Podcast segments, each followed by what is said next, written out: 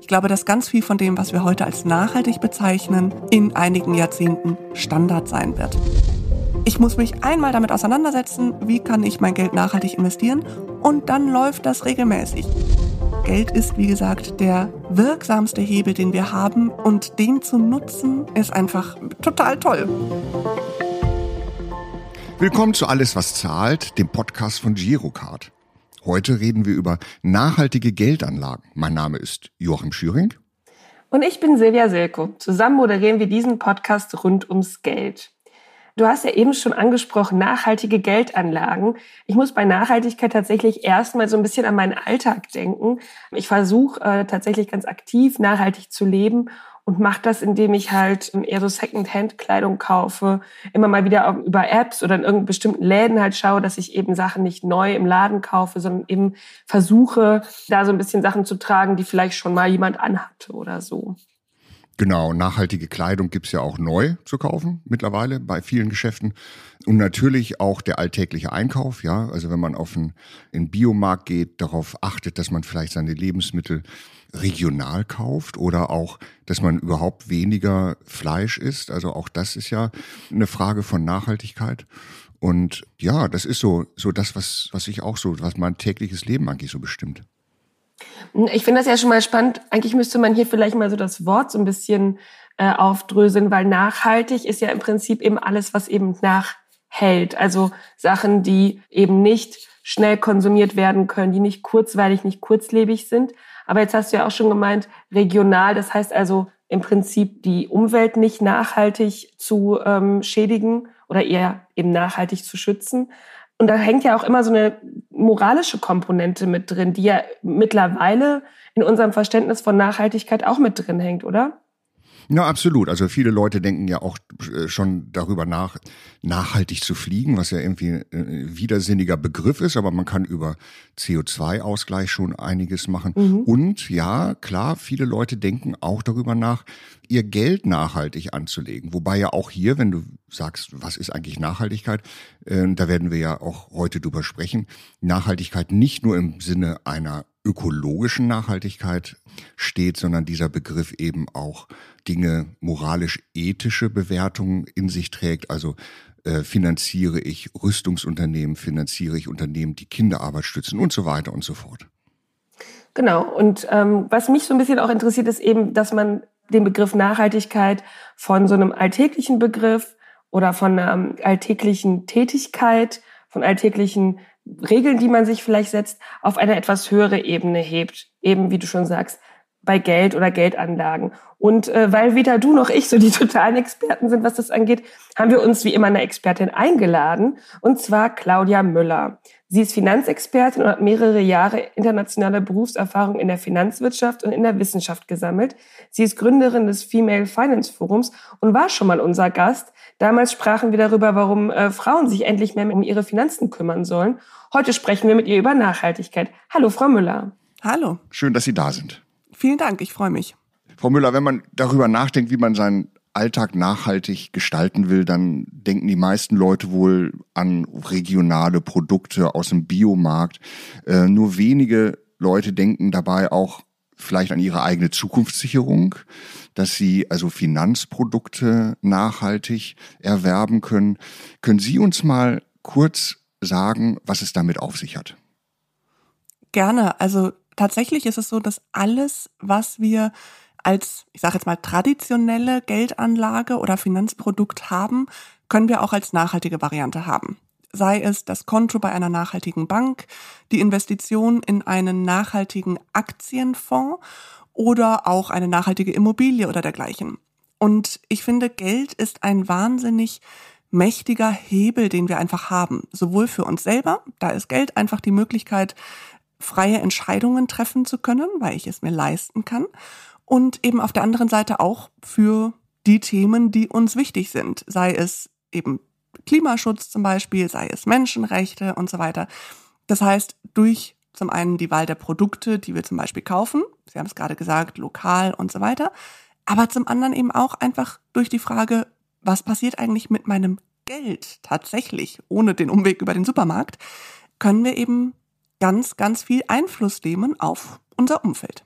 Das heißt, wir reden bei solchen Produkten nicht nur von einer von einer ökologischen Nachhaltigkeit, sondern es geht auch um Kinderrechte, um Waffenhandel.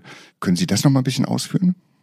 Unbedingt. Also bei Nachhaltigkeit haben wir immer verschiedene Konzepte, die dahinter stehen oder verschiedene Aspekte dabei.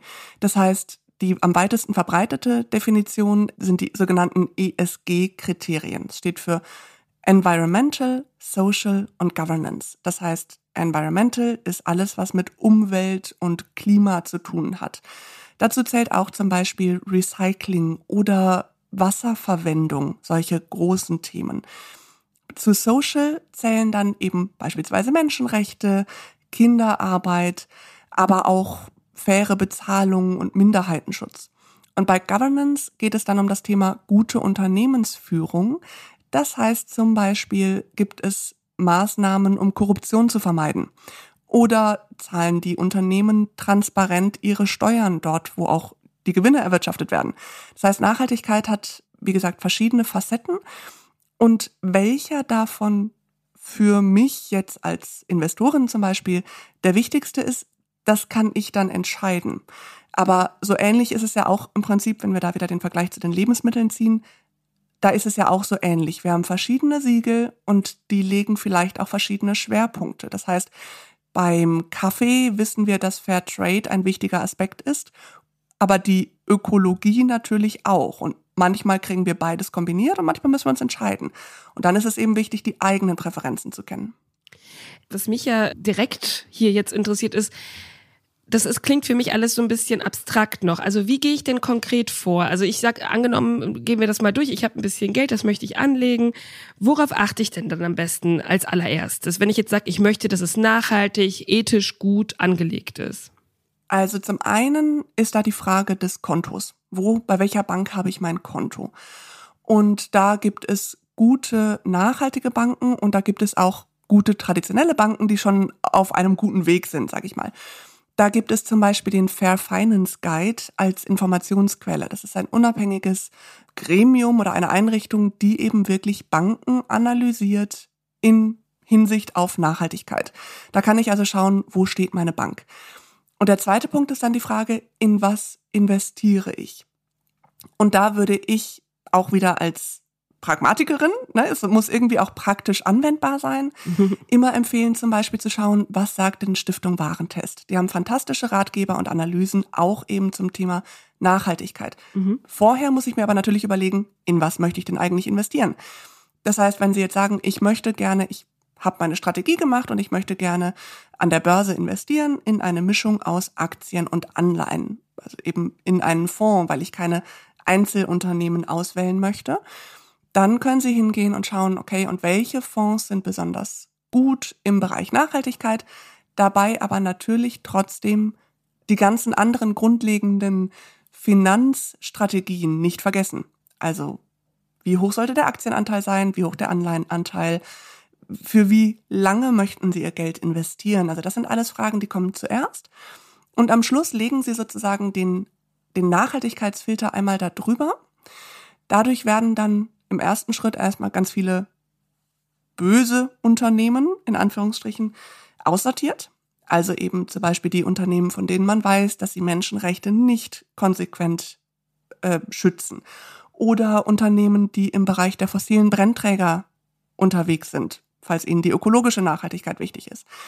Alle solche Themen werden also im ersten Schritt ausgeschlossen. Und dann kommen sie am Ende raus bei einem Ergebnis, das so grün oder nachhaltig ist, wie Sie das eben wollen, mit der Risikostreuung trotzdem noch vorhanden. Hier würde ich ganz gerne noch mal kurz einhaken, weil was ja im Moment ein wichtiges Thema ist, ähm, ist ja das Greenwashing. Also dieses die Tatsache, dass gewisse Marken ähm, sich äh, Nachhaltigkeit äh, so ein bisschen als Schild vor sich hertragen und im Prinzip da wenig dahinter steckt und äh, oder sich damit schmücken, einfach weil es ein Trend ist gerade.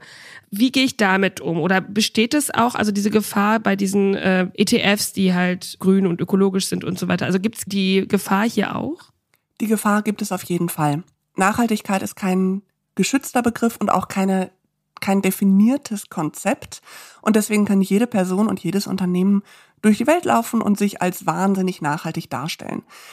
Deswegen sind diese Siegel so wichtig oder eben Einschätzungen von neutraler Seite. Das heißt, wie gesagt, Stiftung Warentest oder auch die Verbraucherzentrale. Das sind Anlaufstellen, die genau diese Filterarbeit für uns übernehmen und sich anschauen, was steckt denn tatsächlich dahinter. Und ich finde generell ist es sozusagen, also es gibt nicht die perfekte Lösung. Genauso wie beim Konsum die perfekte Lösung wäre eigentlich gar kein Konsum. Das wäre für den Planeten das Beste, für uns Menschen aber halt nicht so richtig machbar. Und ähm, genauso ist es bei den Finanzen auch. Am besten wäre es, wenn einfach überhaupt kein Unternehmen existierte. Aber wenn nun mal die Unternehmen existieren und wir auch davon durchaus profitieren, dann sollte ich halt versuchen, die nachhaltigste Variante zu finden. Und ich finde immer, ein kleiner Schritt ist besser als gar kein Schritt. Das heißt, selbst wenn die Unternehmen noch nicht perfekt nachhaltig sind, wenn sie trotzdem auf dem richtigen Weg sind, ist das für mich besser, als ganz traditionell zu investieren, weil ich eben immerhin auf dem Weg bin und diese Unternehmen unterstütze, die sich auf den Weg machen in Richtung Nachhaltigkeit. Das heißt, wir müssen auf jeden Fall hinter den Titel schauen, hinter den Hochglanzprospekt, den die Banken und die Finanzprodukte gerne sich eben so momentan alle vor die Brust halten, weil es eben so ein Trend ist.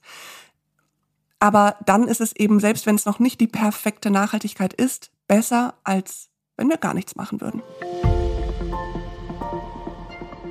Ich will jetzt mal auf die Performance nachhaltiger Finanzprodukte kommen. Also wenn man sich die Vergangenheit anschaut, dann ist es, wenn ich das richtig äh, sehe, so, dass ähm, die Durchschnittsindizes konventioneller Anlagen in der Regel in der Vergangenheit von grünen Produkten nicht erreicht wurden.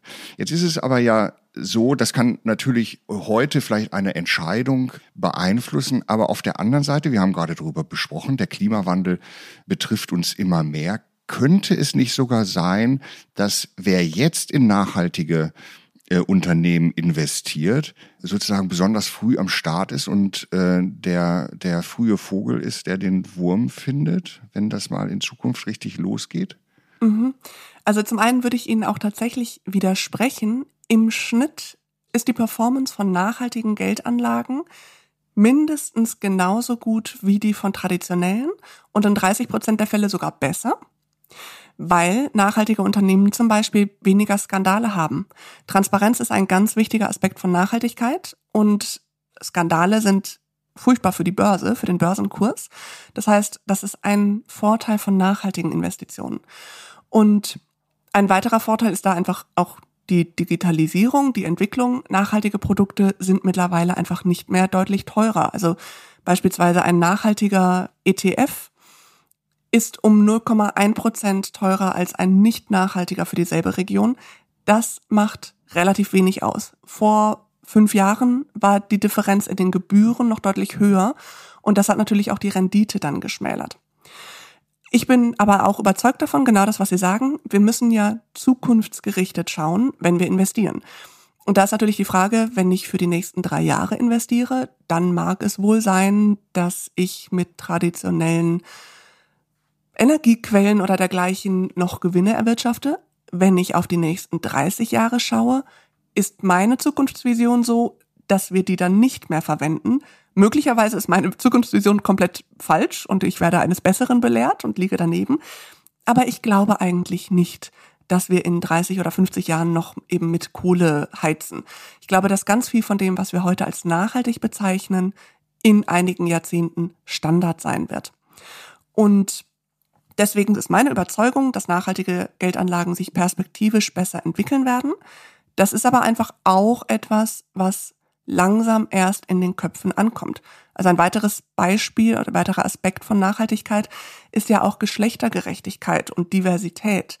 Es ist ganz klar wissenschaftlich belegt, dass heterogene, diverse Teams bessere wirtschaftliche Ergebnisse erzielen als homogene Teams. Nichtsdestotrotz, wenn man sich die deutsche Vorstandslandschaft von börsennotierten Unternehmen anschaut, können die das offensichtlich noch nicht so ganz glauben. Und so ähnlich ist es bei den nachhaltigen Geldanlagen auch. Sie ist tatsächlich im Schnitt nicht schlechter, sondern eher besser. Aber so richtig glauben können wir das nicht, weil wir es irgendwie indoktriniert haben, dass wir uns entscheiden müssen zwischen gutem Tun und gutem Gewinn. Und in Wirklichkeit geht halt beides. Das ist das Schöne dabei. Hm, ich würde gerade bei dem, äh, bei den Gewinnen, wo wir da gerade beim Thema sind, ganz gerne mal einhaken, weil wir hatten ja schon kurz darüber gesprochen. Ähm, Frau Müller war ja schon mal bei uns zum Thema äh, Frauen und Finanzen. Ich habe dann direkt danach mir ein gutes Beispiel an diesem Gespräch genommen und angefangen, äh, mich mit ETFs zu beschäftigen. Und ich habe dann irgendwas investiert und sehe jetzt immer mal wieder so, ne, es gibt ja gerade im Moment äh, äh viele Krisen. Ähm, wir sind immer noch, stecken immer noch halb in der Pandemie. Es gibt Kriege, ähm, dass die Zahlen rot werden langsam und ich dann immer wieder so drauf gucke und dann so ein bisschen nervös werde. Das ist ja aber, hatte ich ja auch aus unserem letzten Gespräch mitgenommen, falsch. Man muss die Nerven behalten, man muss warten, man muss vor allen Dingen auch langfristig investieren. Aber dieses Nervenbehalten ist gar nicht so einfach. Können Sie mir da einen guten Tipp geben? Einfach nicht hinschauen. Es ist wirklich, es ist total doof. Ähm, momentan macht es keinen Spaß. Nee. Aber wenn Sie die andere Perspektive annehmen, nicht als als bereits investierende Person, sondern als Neuinvestorin, dann können Sie sich freuen, weil Sie ja von den günstigen Kursen profitieren. Mhm. Die Gründe für die Kurse, also die Krisen, die wir zurzeit haben, sind überhaupt nicht schön, will ich nicht schön reden. Aber das hilft vielleicht, diese Angst eben bisschen zu nehmen und zu sagen, okay, vielleicht investieren Sie mit einem Sparplan. Das heißt, Sie investieren jeden Monat regelmäßig. Dann haben Sie natürlich im Januar bessere Renditen gehabt oder also bessere Renditen gehabt, gleichzeitig aber auch zu einem höheren Preis gekauft. Jetzt gerade ist das Geld, was Sie schon investiert haben, wird zwar immer weniger, wir bewegen uns im roten Bereich, aber das, was Sie neu investieren, das investieren Sie jetzt eben auch zu günstigen Preisen. Das heißt, da ist es dann wichtig, dass wir uns innerlich auf unsere Neuinvestoren konzentrieren. Das heißt, super, ich investiere jeden Monat mit meinem Sparplan in meinen ETF und ähm, ich gucke gar nicht so sehr dahin, was halt passiert ist, sondern ich freue mich einfach darüber, dass ich jetzt günstig nachkaufen kann. Und aber tatsächlich ist das Wichtigste dieses nicht reinschauen. Ich habe einmal im Jahr meinen Dagobert Duck Tag, an dem ich hinterfrage. Also dann bin ich so, schwimme ich in meinem Goldtälerchen, ähm, beziehungsweise schau eben, was ist meine Lebenssituation. Haben Sie ja doch gute Tipps für uns wahrscheinlich, ne? wenn Sie tatsächlich von Dagobert Duck-Moment sprechen. Auf jeden Fall. Es ist, ich habe wahnsinnig viele wertvolle Tipps. In Goldtalern zu schwimmen würde allerdings nicht dazu zählen. Also nicht tatsächlich. ähm, aber da setze ich mich eben hin, schaue, wie ist meine Lebenssituation? Das heißt, hat sich etwas verändert an meinen Einnahmen, meinen Ausgaben, dementsprechend an meiner Investitionshöhe? Hat sich irgendetwas verändert an der Strategie, die ich verfolge? Das Verhältnis Aktien, also risikoreich zu risikoarmen, zum Beispiel Anleihen, die Regionen, die ich investieren möchte oder sonstiges und mache dann gegebenenfalls ein paar Veränderungen, falls sich eben was verändert hat. Und danach mache ich das Depot wieder zu und gucke für ein Jahr nicht rein. Und das erhöht statistisch meine Rendite auch nochmal enorm, deutlich mehr, als wenn ich zwei, drei, fünfmal im Jahr reinschauen würde. Das heißt, die Ruhe ist wirklich das, was mir nochmal mehr Gewinn bringt. Die Girocard kommt gut an. Auch beim Handel. Rund 90 Prozent aller HändlerInnen bieten laut eigener Aussage kontaktloses Bezahlen mit der Girocard an. Damit ermöglichen sie einen sicheren, einfachen und zeitgemäßen Bezahlvorgang. Das Gute? Nicht nur bei den großen Filialisten kann man mit Karte zahlen, sondern auch beim kleinen Café um die Ecke oder der inhabergeführten Bäckerei des Vertrauens. das sind schon gute Tipps. Was man aber auch immer wieder hört, ist da zum Beispiel das, was immer noch so ein Trugschluss ist, bevor man überhaupt investiert, dass man das Gefühl hat, man müsse viel Geld haben, um überhaupt zu investieren. Und nun ist es ja so, dass es zum Beispiel vielleicht die vierköpfige Familie auf dem Land gibt, die vielleicht ein anderes Geldbett hat, vielleicht als zum Beispiel eine alleinstehende Person in der Großstadt oder halt die Studentin, die mit wenig Geld auskommen muss. Und das ist ja ein Trugschluss, ne? nur zu investieren, wenn man viel Geld hat. Aber wie findet man denn am besten heraus, wie man auf seine eigenen Lebenssituation heraus irgendwie auf eine gute Art und Weise investiert? Also der erste Schritt, wenn ich anfange irgendwie zu überlegen, ob ich investieren möchte, ist erstmal den Notgroschen aufzubauen. Denn der Notgroschen sollte auf gar keinen Fall an der Börse investiert sein. Der ist dazu da, falls irgendwas passiert, dass ich dann einfach einen Topf habe, aus dem ich schöpfen kann. Sei es, dass. Wie groß soll der sein, dieser Topf? Können Sie das mal abschätzen ungefähr? Der sollte so groß sein, dass ich und alle, die finanziell von mir abhängig sind, also Kinder, Haustiere, Zimmerpflanzen, drei bis sechs Monate davon leben können. Das kann ganz schön viel Geld sein. Aber der ist eben dazu da, falls ich aus meiner Wohnung raus muss, weil ich mich mit meinem Partner gestritten habe und ich einfach eine Zeit lang doppelte Miete zahlen muss, bis wir die Wohnsituation geklärt haben. Es ist eine Frage, ob ich es mir leisten kann, aus meiner Beziehung rauszugehen. Es ist auch dazu da, falls ich, wie mir das passiert ist, meinen Job kündige und zwar die per E-Mail verabredete Zusage für den nächsten Job habe, aber eben nur per E-Mail. Und dann verzögert sich der Start des Forschungsprojektes, wie das nun mal so passieren kann.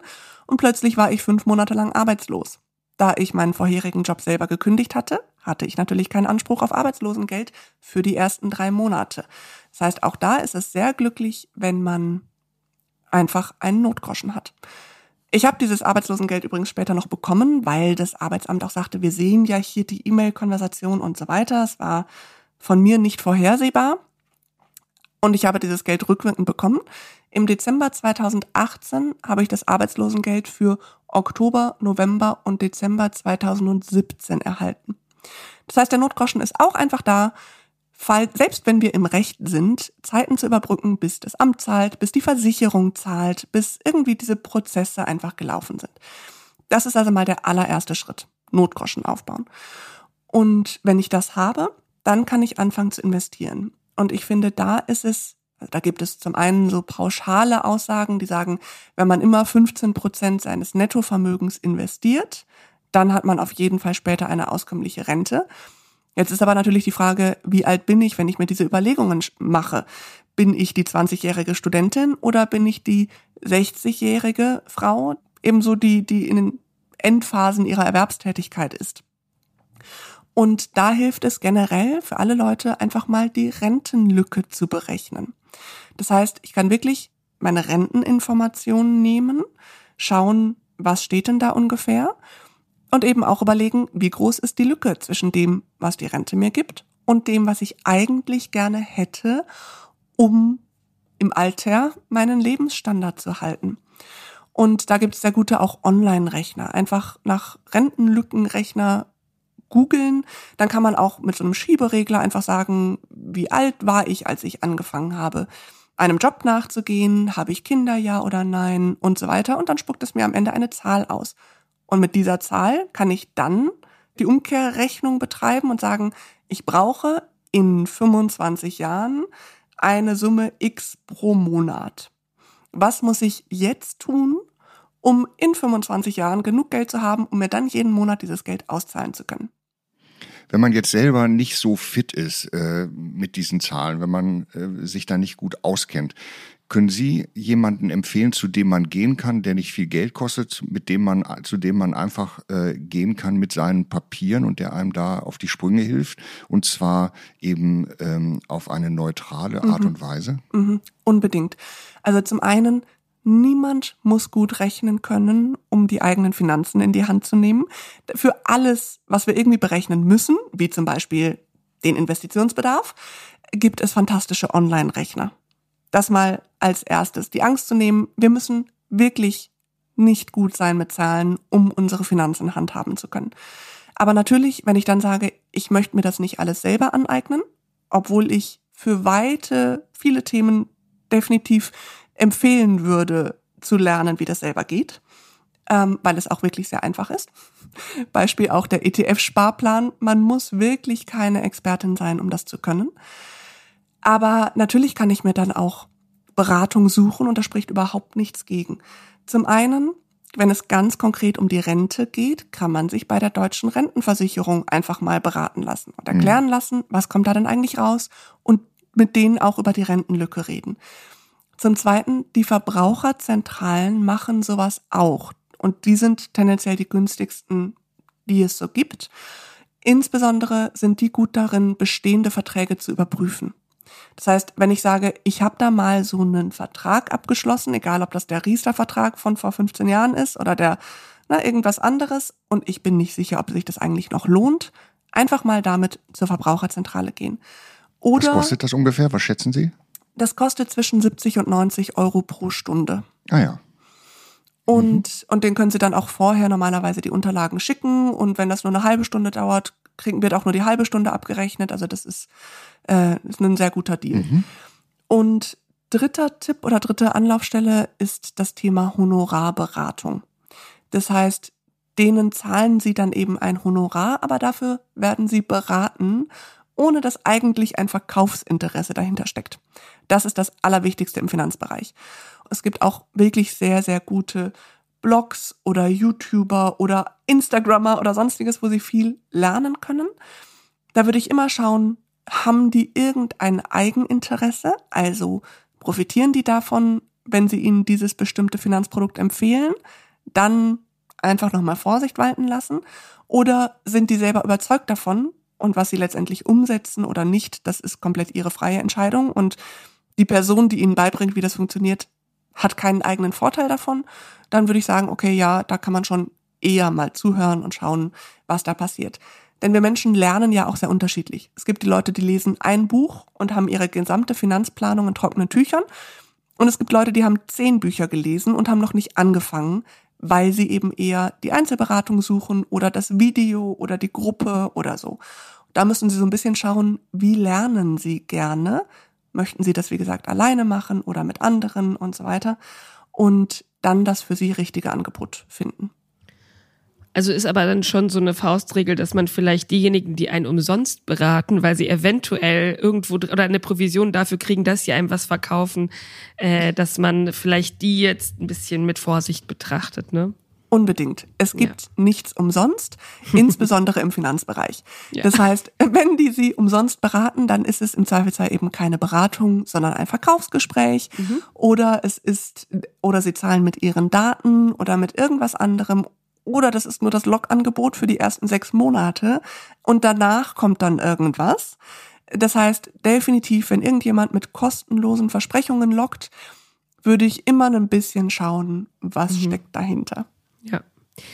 Gut, ähm, also wir haben ja mal wieder viel gelernt. Ich würde jetzt gerne abschließend noch eine Frage stellen und oder mal Sie mal fragen, ob ich es jetzt richtig verstanden habe. Also man kann tatsächlich also durch nachhaltige Anlagen seine eigene Welt, aber auch die Welt insgesamt besser machen, ja? Da würden Sie mir zustimmen. Auf jeden Fall. Okay. Wir sollten nicht unterschätzen, also der größte Hebel, den wir haben für unsere eigene Welt und vor allem auch für das Umfeld, ist unser Konsum. Jeder Kassenzettel von einem Produkt ist ein Stimmzettel dafür, dass es dieses Produkt weitergeben soll. Mhm. Das heißt, wenn man ganz ehrlich ist, ist meine Entscheidung, in meinem ETF keine Automobilindustrie zu haben, deutlich weniger relevant als meine Entscheidung, kein Auto zu besitzen. Mhm. Es ist einfach ein viel direkterer Impuls, wenn ich eben wirklich die Produkte nicht kaufe. Aber es ist gleichzeitig viel, viel einfacher, ich muss mich einmal damit auseinandersetzen, wie kann ich mein Geld nachhaltig investieren und dann läuft das regelmäßig. Ich muss jedes Mal, wenn ich im Supermarkt stehe, muss ich aktiv mich gegen das Fleischprodukt entscheiden und für das vegetarische oder vegane Produkt, weil ich weiß, dass das die bessere Wahl ist, aber es schmerzt mich jedes Mal. Wohingegen mein Geld, das läuft einfach ganz automatisch. Da muss ich überhaupt nicht drüber nachdenken und das ist fantastisch. Und irgendwann idealerweise hoffentlich, bin ich ja dann eben tatsächlich Dagoberta Duck und habe nicht mehr so ein paar irgendwie Tausende oder so, sondern habe dann meine Millionen Goldtaler und wenn ich die alle nachhaltig investiere, dann habe ich möglicherweise auch wirklich einen größeren Effekt als nur mit meinem Konsum.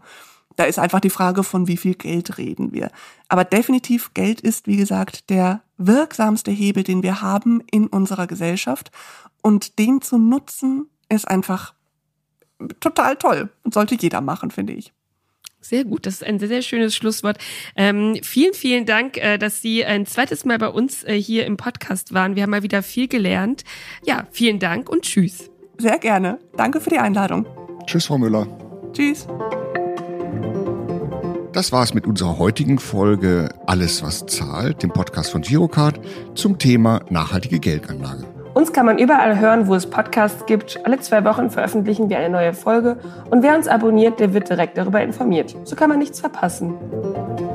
Dieser Podcast ist eine Produktion vom Studio ZX im Auftrag von Girocard.